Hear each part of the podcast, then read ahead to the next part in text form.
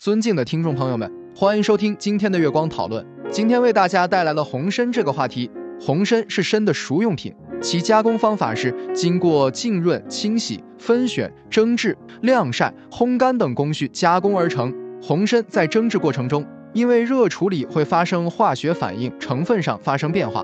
干燥后的红参颜色红润，气味浓香。红参较白参相比，组织致密、坚固，储藏性良好。红参在蒸制过程中，因为热处理会发生化学反应，成分上发生变化，即红参特有的生理活性物质 GORHR、panoxytriol、maltol 等。GORH2、panoxytriol 有抑制癌细胞增长的作用，maltol 具有抗氧化作用。炖服。将人参切成两毫米薄片，放入瓷碗内，加满水，封密碗口，放置于锅内蒸炖四至五小时即可服用。嚼食，以二至三片人参含于口中细嚼，生津提神，干凉可口，是最简单服用方法。磨粉，将人参磨成细粉，每天吞服，用量视个人体质而定，一般每次一至一点五克。冲茶，将人参切成薄片，放在碗内或杯中，用开水冲泡，焖盖五分后即可服用。泡酒，将整根人参可切成薄片，装入瓶内，用五十至六十度的白酒浸泡，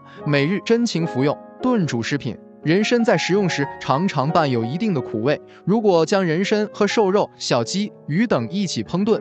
另外，无论是红参或是其他参，在食用过程中一定要循序渐进，不可操之过急，过量服食。另外，一定要注意季节变化，一般来说，秋冬季节天气凉爽，进食比较好。而夏季天气炎热，则不宜食用。总之，只要我们掌握了上述食用方法和注意事项，红参及红参制品每日用量三克足矣，切勿乱自服用。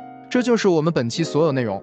大家也可以通过微信公众号搜索“大明圣院”了解其他内容，Apple 播客或小宇宙搜索“荣正法师”。感谢大家的收听，我们下期再见。